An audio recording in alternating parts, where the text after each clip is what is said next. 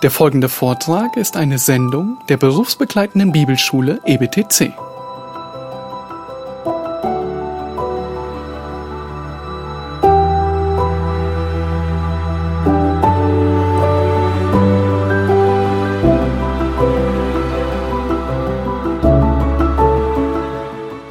Es ist schon längst wieder warm draußen und die Kinder, sie sind gerne auf dem Spielplatz. Und eine Sache, die auf dem Spielplatz nicht fehlen darf, ist der Sandkasten.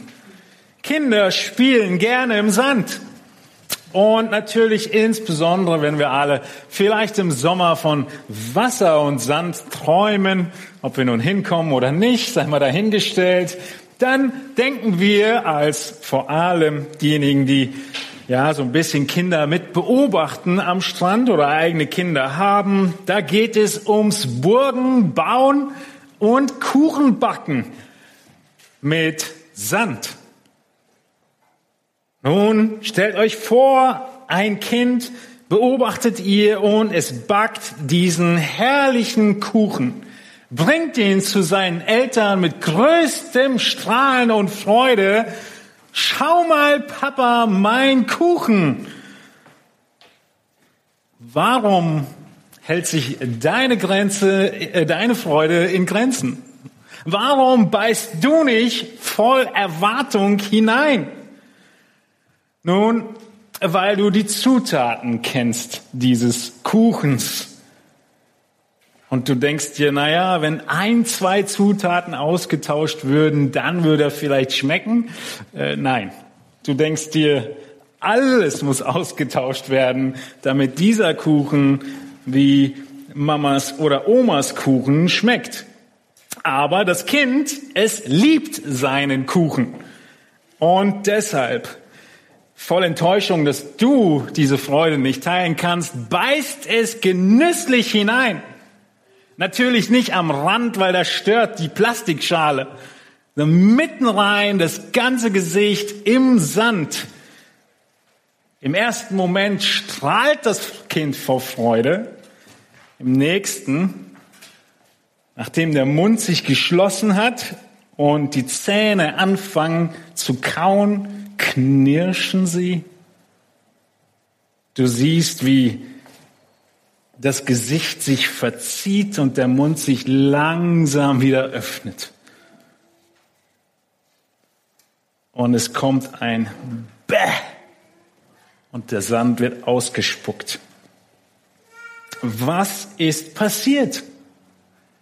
Es waren die falschen Zutaten. Wie erklärst du diesem Kind, dass dieser Kuchen auch mit all der Liebe gebacken nicht schmeckt wie Mamas? Es sind die falschen Zutaten.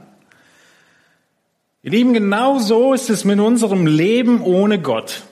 Wir suchen uns unseren Erfolg, unsere Zutaten für Glück und Freude im Leben zusammen mit allem, was uns gerade so zur Verfügung steht und packen alles in die uns am besten erscheinende Form, punchen es schön zusammen und voila, das Lebensglück ist gebacken.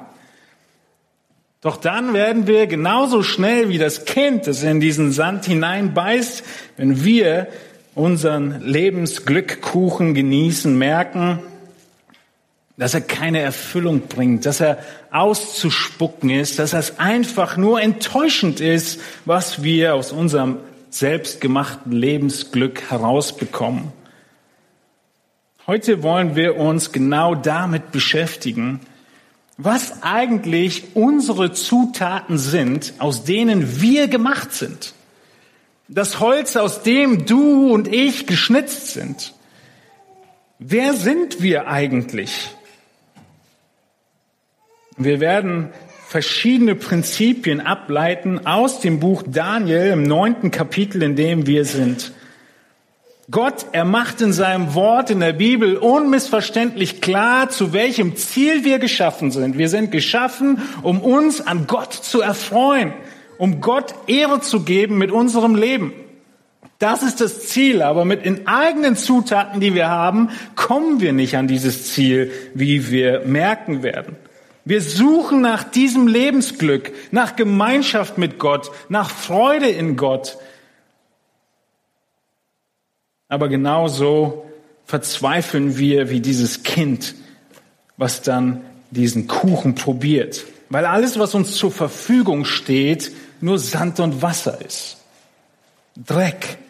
Zu nichts zu gebrauchen, zu dem wir eigentlich geschaffen sind. Nun, was macht das Kind nach dieser äh, unfreiwilligen Geschmacksprobe von Sand? Es schreit nach Mama. Es schreit nach Kuchen. Genau dasselbe tun wir. Wir kommen an diese Momente in unserem Leben, wo wir mit unserer selbstgemachten Weisheit kollidieren und an unsere Grenzen kommen. Und was tun wir? Wir rufen, wir stoßen ein Gebet in den Himmel und rufen und sehnen uns nach Glück und Freude und Erfüllung. Und nicht ein Gebet, dass irgendwie die eine oder andere Mannschaft in der EM weiterkommt, sondern ein tatsächliches Stoßgebet, wo es um große Herausforderungen geht, vielleicht um Leben und Tod, um Gesundheit, um so vieles Verschiedenes. Auch wir rufen, nicht nur die Kinder, wenn wir kollidieren. Und vor drei Wochen haben wir Daniel 9 begonnen anzuschauen. Die Predigt hatte ich vor drei Wochen betitelt, im Namen Jesu Amen. Und der Schwerpunkt bei der letzten Predigt war, dass wir unsere Gebete in Einklang bringen müssen mit dem Wort Gottes und dem Willen Gottes. Wenn wir beten im Namen Jesu, dann müssen wir auch Inhalt beten, der dem Wort Gottes entspricht, dem Charakter Jesu entspricht und dem Willen Jesu entspricht. Heute kommen wir äh, zu Daniel 9 von einer anderen Perspektive. Nicht von dieser Perspektive wie vor drei Wochen, sondern von der Perspektive der praktischen Frage unserer Herausforderungen, in denen wir stehen und was uns dieses Beispielgebet von Daniel in Daniel 9 an Prinzipien und Anleitung geben kann, wie wir unsere eigenen Herausforderungen im Leben meistern können, anhand dieses Gebets von Daniel. Und die große Frage, die Daniel in diesem Gebet beantwortet, ist die Frage nach der Versöhnung mit Gott. Vielleicht erinnert ihr euch, das Volk war in Rebellion gegen Gott. Es wurde bestraft von Gott, indem es aus Israel weggeführt wurde nach Babylon. Und schon fast 70 Jahre ist Daniel mit dem Volk in Babylon, in der Zerstreuung, wie wir das nennen, ja, sie sind alle irgendwo, die Juden. Und Daniel 9 ist ein Gebet zur Versöhnung mit Gott. Die große Frage ist also, wie werde ich mit Gott versöhnt? Das ist unsere praktische Not, in der wir Tag ein, Tag ausstehen. Das Erste, was wir uns anschauen müssen, ist, welche Grundlage es überhaupt gibt. Warum brauche ich überhaupt Versöhnung? Das müssen wir immer wieder vor Augen haben, egal ob du an Jesus gläubig bist oder noch auf der Suche nach Glauben bist. Du brauchst immer wieder das Bewusstsein dafür, dass es überhaupt eine Notwendigkeit dafür gibt, mit Gott versöhnt zu werden. Und diese Notwendigkeit besteht daraus, dass es ein Problem gibt zwischen dir und Gott. Nun, wir wollen heute herausgefordert werden durch dieses Gebet von Daniel. Und die Frage, die sich stellt, ist, ob du in all den Herausforderungen deines Alltags, der letzten, der vorletzten Tage oder Wochen, auch wirklich bereit bist, die Antwort und die Lösung für diese Herausforderung von Gott anzunehmen. Oder ob du immer noch denkst, ich nehme meinen Weg und er wird schon gut genug sein. Wenn das der Fall ist, dann bist du wie das Kind am Sand, am Strand, was mit den Zutaten, die ihm gerade zur Verfügung stehen, einen Kuchen backen will. Die Perspektive heute auf Daniel 9 ist also, die Frage, die Antwort auf die Frage, wie ich mit Gott versöhnt werde. Und nächsten Sonntag schauen wir uns vier weitere Aspekte an und Antworten auf diese Frage der Versöhnung mit Gott. Heute geht es nur um die grundlegendste und den ersten Punkt als Antwort auf diese Frage, nämlich warum brauche ich überhaupt Versöhnung? Die fünf großen Antworten auf die Frage, wie ich mit Gott versöhnt werde, werden sein, dass wir die Kluft uns anschauen, das machen wir heute, und nächsten Sonntag dann die Quelle, das Mittel und die Grundlage und die Absicht der Versöhnung.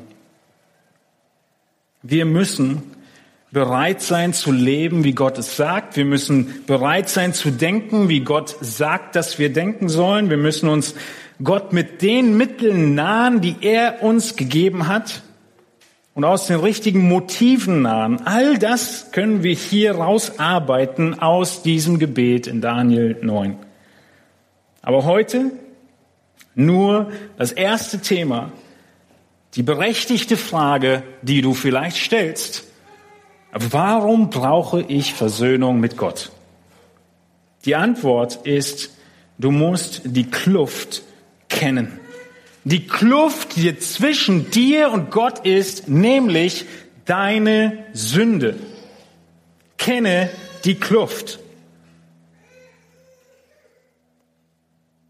Wir schreiben in Daniel 9, das Jahr 539 vor Christus. Wie ich schon sagte, ist Israel in der Gefangenschaft seit fast 70 Jahren. Und wie wir vor drei Wochen gesehen haben, studiert Daniel den Propheten Jeremia und weiß von dem Propheten Jeremia, dass 70 Jahre die Begrenzung sind dieser Strafe. Er weiß, dass Befreiung naht und Daniel tut das, was jeder Mann und jede Frau Gottes jeder Mann und jede Frau, die den Segen Gottes haben möchte, tun muss. Er bekennt die Sünde von ihm und seinem Volk. Das ist das erste Prinzip, was wir uns anschauen. Wir müssen die Kluft erkennen. Nun, du denkst vielleicht eine Predigt nur über die Kluft und die Sünde? Ihr Lieben, ich musste viel kürzen. Es gibt viel über die Sünde zu sagen und wir werden uns heute, wenn ihr dem Wochenblatt schon äh, reingeschaut habt, zehn Begriffe anschauen. Zehn Begriffe, die allein Daniel benutzt in seinem Gebet, um die Sünde zu beschreiben. Zehn Begriffe, die deutlich machen, was eigentlich die Kluft ist und die Notwendigkeit aufzeigen, dass du Versöhnung mit Gott brauchst. Natürlich diese Versöhnung, die wir zum ersten Mal benötigen, wenn wir überhaupt zum Glauben kommen. Aber auch die Versöhnung, die wir brauchen in jedem Mal, wenn wir uns die Füße beschmutzen. Und diese Sünde uns vor Augen zu halten, die uns immer noch, ja, in dem, in dem Fleisch, in dem wir immer noch leben, die uns immer noch anhaftet, gegen die wir immer noch kämpfen, ist sehr hilfreich im Kampf gegen diese Sünde. Diese zehn Begriffe sind sozusagen die Zutaten deines Lebens ohne Gott. Und wenn du nur die benutzt für deinen Lebenskuchen, dann sieht's übel aus. Es sind zehn Begriffe, die dir verraten, wie dein Herz gestrickt ist. Zehn Begriffe, die dir aufzeigen, aus welchem Holz du geschnitzt bist. Zehn Begriffe, die offenbaren, dass du absolut neue Zutaten benötigst, wenn du Gott gefallen willst. Lass uns Daniel 9 aufschlagen und wir lesen die Verse 1 bis 19 gemeinsam. Ohne Präsentation schlagt eure Bibeln auf und lest mit diese 19 Verse in Daniel Kapitel 9, dass wir einmal den gesamten Zusammenhang haben. Und vielleicht fallen euch auch beim Lesen schon unterschiedliche Begriffe auf, wie Daniel Sünde bezeichnet und diese Kluft beschreibt. Daniel 9 ab Vers 1. Im ersten Jahr des Darius, des Sohnes Ahasverus von medischer Abstammung, der zum König über das Reich der Chaldäer gemacht worden war, im ersten Jahr seiner Regierung achtete ich, Daniel, in den Schriften auf die Zahl der Jahre, von der das Wort des Herrn an den Propheten Jeremia ergangen war, dass die Verwüstung Jerusalems in 70 Jahren vollendet sein sollte. Und ich wandte mein Angesicht zu Gott, dem Herrn, um ihn zu suchen mit Gebet und Flehen, mit Fasten im Sacktuch und Asche. Ich betete aber zu dem Herrn, meinem Gott, und ich bekannte und sprach, ach Herr, du großer und furchtgebietender Gott, der den Bund und die Gnade denen bewahrt, die ihn lieben und seine Gebote bewahren, wir haben gesündigt und haben Unrecht getan und gesetzlos gehandelt. Wir haben uns aufgelehnt und sind von deinen Geboten und deinen Rechtsordnungen abgewichen. Wir haben auch nicht auf deine Knechte, die Propheten, gehört, die in deinem Namen zu unseren Königen, unseren Fürsten und unseren Vätern, zu dem ganzen Volk des Landes geredet haben. Du, Herr, bist im Recht. Uns aber treibt es heute die Schamröte ins Gesicht, wie es jetzt zutage liegt, den Männern von Juda und den Bürgern von Jerusalem und dem ganzen Israel. Seien sie nah oder fern in allen Ländern, wohin du sie vertrieben hast, wegen ihrer Untreue, die sie gegen dich verübt haben. Uns, Herr, treibt es die Schamröte ins Gesicht, unseren Königen, unseren Fürsten und unseren Vätern, weil wir gegen dich gesündigt haben. Aber bei dem Herrn, unserem Gott, ist Barmherzigkeit und Vergebung, denn gegen ihn haben wir uns aufgelehnt und wir haben nicht gehört auf die Stimme des Herrn, unseres Gottes und in seinem Gesetz zu wandeln, das er uns durch seine Knechte, die Propheten, vorgelegt hat. Sondern ganz Israel hat dein Gesetz übertreten und ist abgewichen, so dass es auf deine Stimme gar nicht hören wollte. Darum hat sich auch über uns ergossen, was als Fluch und Schwur im Gesetz Moses, des Knechtes Gottes, geschrieben steht, weil wir gegen ihn gesündigt haben. Und so hat er seine Worte ausgeführt, die er gegen uns und unsere Herrscher, die über uns regierten, ausgesprochen hat, dass er großes Unheil über uns bringen wolle, wie es unter dem ganzen Himmel noch nirgends vorgekommen und wie es nun wirklich an Jerusalem geschehen ist. Genauso wie es im Gesetz Moses geschrieben steht, ist all dieses Unheil über uns gekommen. Wir aber suchten das Angesicht des Herrn nicht dadurch zu besänftigen, dass wir uns von unseren Sünden abwandten und auf deine Wahrheit geachtet hätten. Darum hat auch der Herr darüber gewacht, das Unheil über uns zu bringen. Denn der Herr, unser Gott, ist gerecht in allen seinen Werken, die er getan hat, da wir nicht auf seine Stimme gehört haben. Nun aber, Herr, unser Gott, der du dein Volk mit starker Hand aus dem Land Ägypten herausgeführt hast und dir einen Namen gemacht hast bis zum heutigen Tag, wir haben gesündigt, wir haben gottlos gehandelt, o Herr, Lass doch um all deiner Gerechtigkeit willen dein Zorn und Grimm sich abwenden von deiner Stadt Jerusalem, von deinem heiligen Berg, denn wegen unserer Sünden und der Missetaten unserer Väter ist Jerusalem und dein Volk allen seinen Nachbarn zum Gespött geworden. So höre nun, unser Gott, auf das Gebet deines Knechtes und auf sein Flehen und lass dein Angesicht leuchten über dein verwüstetes Heiligtum um des Herrn willen Neige dein Ohr, mein Gott, und höre, tue deine Augen auf und sieh unsere Verwüstung und die Stadt, die nach deinem Namen genannt ist. Denn nicht um unserer eigenen Gerechtigkeit willen bringen wir unsere Bitten vor dich, sondern um deiner großen Barmherzigkeit willen. Herr, höre, Herr, vergib, Herr, achte darauf und handle und zögere nicht um deiner selbst willen, mein Gott. Denn nach deinem Namen ist deine Stadt und dein Volk genannt. Daniel sucht Versöhnung mit Gott. Diese Frage beantworten wir und als erstes schauen wir uns heute an, was die Kluft ist unserer Versöhnung mit Gott, nämlich die Sünde. Zehn Begriffe, die Daniel nutzt, um die Sünde seines Volkes zu bekennen. Der erste Begriff, schnallt euch an, es geht los, ist Sünde. Der erste Begriff ist Sünde. Er kommt am häufigsten vor in Vers 5, in Vers 8, 11, 15 und 16. In Vers 5 sehen wir, dass Daniel damit anfängt, wir haben gesündigt.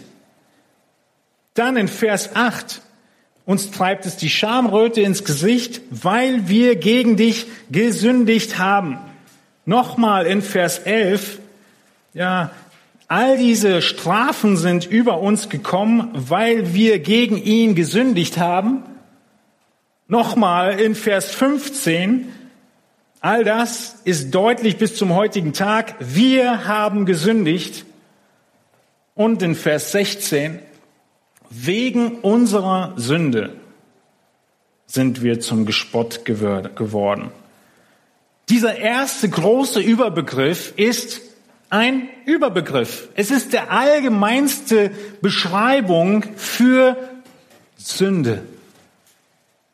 Das allgemeinste Wort, was wir im Alten Testament finden und im Neuen Testament wird es auch häufig gebraucht. Ja, dort ist es der Begriff Hamartano. Deswegen haben wir die Lehre über die Sünde, die Hamartiologie. Für alle, die mal ein Theologiebuch zur Hand nehmen, werdet ihr diesen Begriff irgendwo finden. Die Lehre über die Sünde. Und so beschreibt Römer 3, 23 denn alle haben gesündigt und verfehlen die Herrlichkeit, die sie vor Gott haben sollten. Römer 3 gibt uns ein, eine gute Definition von diesem ersten Begriff. Zuallererst sehen wir, dass alle gesündigt haben, ohne Ausnahme. Und worin besteht diese Sünde, dass wir die Herrlichkeit verfehlen, dass wir nicht rankommen an die Heiligkeit, die von uns erwartet wird. Dieser Begriff Sünde, das erste, wie Daniel sein Volk beschreibt und Sünde beschreibt, heißt, das Ziel zu verfehlen oder zu kurz zu kommen. Das Ziel verfehlen, nun, das traf nicht auf diese 700 Männer zu. In Richter 2016 lesen wir von 700, die das Ziel trafen. In Richter heißt es, unter diesem Volk waren 700 auserlesene Männer, die linkshändig waren, die schleuderten alle einen Stein, haargenau, ohne das Ziel zu verfehlen. Also diese 700 Männer konnten mit der Schleuder einen Stein haargenau ins Ziel treffen. Das ist keine Sünde. Aber wenn du und ich zur Schleuder greifen und dasselbe versuchen, das ist die Beschreibung von Sünde. Wir verfehlen das Ziel. Das Ziel verfehlen, zu kurz kommen. Sünde bezeichnet, dass wir, selbst wenn wir das Richtige tun wollen, das Ziel nicht erreichen. Du triffst nicht ins Schwarze, wenn wir von Pfeil und Bogen reden. Aber es gibt doch so viele Menschen, die das Richtige tun. Es gibt so viele rechtschaffene Menschen. Bei manchen fragt man sich, die müssen doch Christen sein. So gut, wie sie leben. Ehen, goldene Hochzeiten, die gefeiert werden, die halten Glück in den Augen und Gesichtern der Leute. Was ist denn mit denen? Mit all den rechtschaffenen Menschen? Auch sie kommen zu kurz. Sünde hat nicht nur die Bedeutung, das Ziel zu verfehlen, sondern auch die Bedeutung, zu kurz zu kommen, nicht zu reichen. Vielleicht wirfst du mit deiner Schleuder den Stein wenigstens in die richtige Richtung, aber du kommst nicht ran. Stell dir vor, wir beide stellen uns an den Ostseestrand, jeder mit einem Stein, mit oder ohne Schleuder, ist eigentlich egal. Und die Aufgabenstellung heißt, Dänemark zu erreichen. Du wirfst weiter wie ich, ganz bestimmt, aber wir verfehlen beide das Ziel. Vielleicht haben wir die richtige Himmelsrichtung gewählt, aber wir schaffen es niemals bis nach Dänemark. Genau das trifft zu und ist die Definition von Sünde. Egal wie sehr wir in die richtige Richtung bemüht sind, wir erreichen die Heiligkeit und den Standard Gottes für die Liebe zu Gott und die Liebe zum Nächsten, die das ganze Gesetz zusammenfassen. Wir erreichen diesen Standard nicht. Es ist unmöglich. Sünde heißt, zu kurz zu kommen. Du kommst nicht ran. Deshalb sagt Paulus, alle haben gesündigt und verfehlen das Ziel. Sünde ganz allgemein, Ziel verfehlen und zu kurz kommen. Der zweite Begriff, den Daniel benutzt, ist, dass das Volk Ungerechtigkeit beging. Dreimal benutzt Daniel diesen Begriff und er sagt, wir haben Unrecht getan. Es ist spezifischer wie der erste Begriff Sünde, der ein Überbegriff war. Jetzt wird es ein bisschen konkreter. Ungerechtigkeit begehen. In Daniel 9, Vers 5 sehen wir diesen Begriff als zweites genannt. Ja, der erste war, wir haben gesündigt, allgemein. Jetzt spezifischer und haben Unrecht getan. Genauso sehen wir in Daniel 9, Vers 13 ein bisschen äh, im Deutschen trotzdem mit Sünde übersetzt, aber es ist das spezifischere Wort, was Daniel hier benutzt, dass wir uns von unseren Sünden, also den ungerechten Taten, abgewandt hätten. Ja, das haben wir nicht getan, um Gott zu besänftigen. Und dann nochmal in Vers 16 in der Schlachter übersetzt mit Missetaten. Wegen unserer Sünde, der Allgemeinbegriff, und der Missetaten, der spezielle Be Be Be speziellere Begriff. Dieser Begriff Missetaten, Unrecht, Ungerechtigkeit ist das ganz konkrete Entstellen, Verdrehen oder Pervertieren. Es beschreibt die Krummheit unseres menschlichen Handels. David in Psalm 51, er bekennt in diesem Bußpsalm, verbirg dein Angesicht nicht vor meinen Sünden und tilge alle meine Missetaten. Das ist, was wir zu tun haben, wenn wir Sünde erleben in unserem Leben. Wenn wir nicht das Richtige getan haben. Der erste Begriff von Daniel, er beschrieb also allgemein Ziel verfehlen und zu kurz kommen. Hier sind jetzt die ganz konkreten Handlungen einbezogen, was du getan hast. Deine Missetat, deine Tat der Ungerechtigkeit. Du bist aktiv. Es ist nicht mehr eine allgemeine Beschreibung. Und es beinhaltet, dass ich jetzt wenn ich etwas falsch tue, weiß, was das Richtige ist und es nicht tue. Ich kann sündigen und zu kurz kommen und ich weiß gar nicht, dass mein Auftrag Dänemark war. Und ich werfe den Stein und treffe natürlich Dänemark nicht, aber ich wusste noch nicht mal, dass das Ziel war. Hier ist es aber so, dass du jetzt weißt, was du zu tun hast und du tust es nicht. Das ist eine ganz aktive und bewusste Übertretung des Gesetzes. Ähnlich wie im dritten Begriff, den Daniel benutzt, nämlich, dass das Volk gesetzlos und gottlos handelte, zweimal verwendet in Versen 5 und 15. Sie handelten gesetzlos und gottlos. Das heißt in Daniel 9, Vers 5 als dritter äh, Auflistung, ja, gleich in Vers 5 haben wir die meisten. Wir haben gesündigt Unrecht getan und gesetzlos gehandelt. Außerdem wird es nochmal dieser Begriff verwendet in Daniel 9, Vers 15 und dort in der Schlachter übersetzt mit gottlos gehandelt. Also dieses gesetzlose, gottlose Handeln ist wiederum eine ganz spezielle Art der Sünde.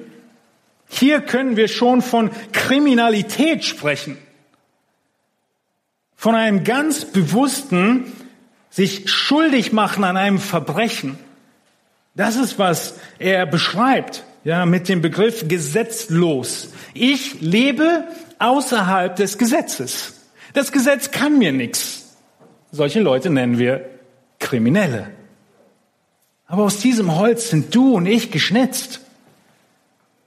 Es interessiert uns von Natur aus nicht, was Gott sagt. Er hat sein Gesetz, er hat seine Gebote, aber wir leben ohne Gott zu berücksichtigen. Wir leben eben gottlos oder ohne sein Gesetz zu, berichtigen, äh, zu berücksichtigen, also gesetzlos. Der Begriff beschreibt an anderer Stelle ein, die Schuldigkeit an einem Verbrechen, Kriminalität gegen und ein Verbrechen gegen Gott oder andere Menschen in der Gesellschaft oder beides. Salomo im Buch Prediger, er beschreibt diese Gesetzlosigkeit in Prediger 3, Vers 16, wo Salomo sagt, weiter sah ich unter der Sonne, an der Stätte des Gerichts, da herrschte Ungerechtigkeit. Ja, Ungerechtigkeit herrschte an der Stätte des Rechts. Hier wird der Begriff so weit gezogen, dass die Kriminalität sich bis ins Gericht fortsetzt. Da, wo eigentlich Recht gesprochen werden sollte, an der Stätte des Gerichts. Das sind die Häuser, wo wir durch die Stadt laufen, da steht ganz groß drauf Amtsgericht. Da herrscht Ungerechtigkeit. Das ist kriminell. Was macht Daniel hier? Er rechtfertigt nicht sein Handeln, sondern er sagt, so sind wir gegen dich, Gott. Wir sind kriminell. Wir wissen, was das Richtige ist. Wir leben nicht danach. Und wenn wir andere beurteilen, beurteilen wir auch noch falsch. Versteht ihr? Das ist einfach der ganz normale Rattenschwanz, wie wir ihn so schön nennen. Also wenn ich auch noch die Sünde anderer gutheiße und über Gerechtigkeit lästere. Und so heißt es in Jesaja 5, 22 und 23, wehe denen, die dem Gottlosen Recht geben, um eines Bestechungsgeschenkes willen, aber dem Gerechten seine Gerechtigkeit absprechen. Ist gar nicht so einfach. Man kommt schon in, in Versuchung, manchmal ein bisschen Bestechungsgeld dabei zu legen. Leute können doch einem so sehr das Leben leicht oder schwer machen. Ich habe gerade letzte Woche erlebt. Wieder vor einem Mitarbeiter eines Amtes gestanden und er legt mir Dinge auf, die einfach nicht richtig sind. Und was muss ich tun? Ich könnte jetzt ne, in den, die Papiere nehmen und noch einen 50er reintun und schauen, was dann passiert. Aber es passiert, funktioniert vielleicht in Deutschland nicht ganz so gut. Es ist eine ganz klare Gefahr und mein Herz ist zu all diesem fähig. Glaubst du das?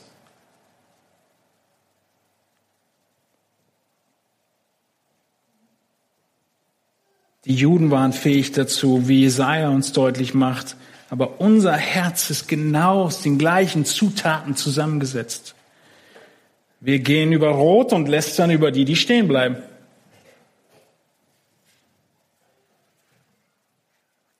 Wir bevorzugen den einen Kollegen, indem wir dem anderen Kollegen wichtige Informationen vorenthalten, um ihn dann danach fertig zu machen dafür. Wir handeln auch gottlos. Also wir handeln, ohne mit Gott zu rechnen, als gäbe es Gott nicht. Und wir handeln, als gäbe es kein Gesetz. Wir handeln gesetzlos. Das ist kriminell. Sünde ist kriminell. Und Daniel, er bekennt und sagt, das sind wir. Wir als Volk Gott sind kriminell gegen dich gewesen. Daniel geht weiter im vierten Begriff nämlich im Rebellieren. Wir finden ihn in Vers 5. Die Steigerung von all dem, vom gesündigt haben, vom Unrecht tun, vom gesetzlosen kriminellen Handeln, ist es jetzt das Auflehnen gegen Gott. Wir haben uns aufgelehnt und sind von deinen Geboten und Rechtsordnungen abgewichen. Nochmal sehen wir es in Vers 9 zum zweiten Mal gegen ihn, gegen unseren Gott, der voll Barmherzigkeit und Vergebung ist, gegen ihn haben wir uns aufgelehnt. Die Sünde ist so extrem, dass nachdem sie das Ziel verfehlt, zu kurz kommt, weiß, was das Richtige ist, es nicht tut, kriminell handelt, Böses gut heißt, sich als nächstes auch noch auflehnt gegen Gott, zu Rebellen wird. Es ist die Kühnheit im Ungehorsam. Der Autorität trotzen.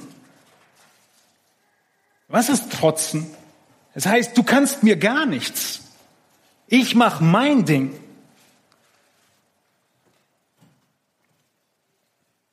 Stell dir vor, so gehst du mit Gott um. Du trotzt Gottes Autorität und sagst, was soll's? Versuch doch mal was zu machen. Ich mach mein Ding. Dieses Herz der Rebellion gegen Gottes Herrschaft beherrscht jeden Menschen. Er will sein Ding machen. Die Juden Sie haben das so deutlich gemacht. Sie wussten, was Gott möchte, wie der Text es sagte, und sie haben einfach rebelliert. Sie kannten Gott als barmherzig, als vergebend, und sie wollten trotzdem nicht. Die Gotteserkenntnis, sie ist vorhanden, genau wie die Rebellen in der Ostukraine einen ganz klaren Feind vor Augen haben, gegen die sie sich auflehnen. Sie wissen ganz genau, wer der rechtmäßige Herrscher ist. Und deswegen werden sie Rebellen genannt, weil sie da sind und ihre Enklave bilden und sagen, wir tun nicht, was die Regierung sagt. Wir lehnen uns auf. Wir bäumen uns auf. Wir überheben uns über die Herrschaft. Genau das tust du mit Gott. Sünde führt zu Rebellion. Dass du dich auflehnst und sagst, ich mach hier mein Ding. Gott, du kannst zusehen. Wir haben also bis jetzt vier Begriffe gesehen. Die Sünde, Ungerechtigkeit, Perversion, die Kriminalität oder Gottlosigkeit und Rebellion. Das sind Zutaten deines Herzens. Aus diesem Holz bist du geschnitzt. Jeder Mensch seit Adam und Eva. Und doch versuchen wir mit genau diesen Zutaten unseren Lebenskuchen zu backen. Und dann kommt Zähneknirschen bei raus. Wir sehen als fünftes, dass es konkreter wird. Sie wandten sich, das Volk wandte sich von Gottes Geboten ab. Ist der letzte Bezeichnung in 9 Vers 5. Nachdem diese vier Begriffe schon kommen, ist nun, und wir sind von deinen Geboten und deinen Rechtsordnungen abgewichen. Und auch das wird zweimal verwendet in Daniel 9, Vers 11 nochmal. Ganz Israel hat dein Gesetz übertreten und ist abgewichen, so dass es auf deine Stimme gar nicht hören wollte. Darum hat sich über uns ergossen der Fluch und der Schwur. Und dieser Begriff hier, wie Daniel Sünde beschreibt, ist ein ganz konkretes Abwenden, abtrünnig werden von dem, was du einst kanntest und für wahr hingestellt hast, wendest du dich jetzt ab. Erkennst du die Steigerung? Du hast es bejaht Du hast entsprechend gelebt. Und auf einmal kommt ein Moment in deinem Leben, wo du sagst, ich werde abtrünnig. Ich bin ein Gefolge und loyal meinem König gegenüber und jetzt werde ich abtrünnig. Ich will das nicht mehr tun. Das sind nicht die Sünden, die sich schon dein ganzes Leben lang beherrschen und, und dir Probleme machen, sondern es sind auf einmal neue Sünden, die wie Pfeile auf dich geschossen kommen und du hättest nie gedacht, dass du dazu je fähig wärst. Du hast andere immer gesagt, das darf man nicht tun. Aber jetzt wirst du abtrünnig, übertrittst das Gesetz und willst nicht mehr auf die Stimme Gottes hören. Diese Sendung war von der berufsbegleitenden Bibelschule EBTC. Unser Ziel ist, Jünger fürs Leben zuzurüsten, um der Gemeinde Christi zu dienen. Weitere Beiträge, Bücher und Informationen findest du auf ebtc.org.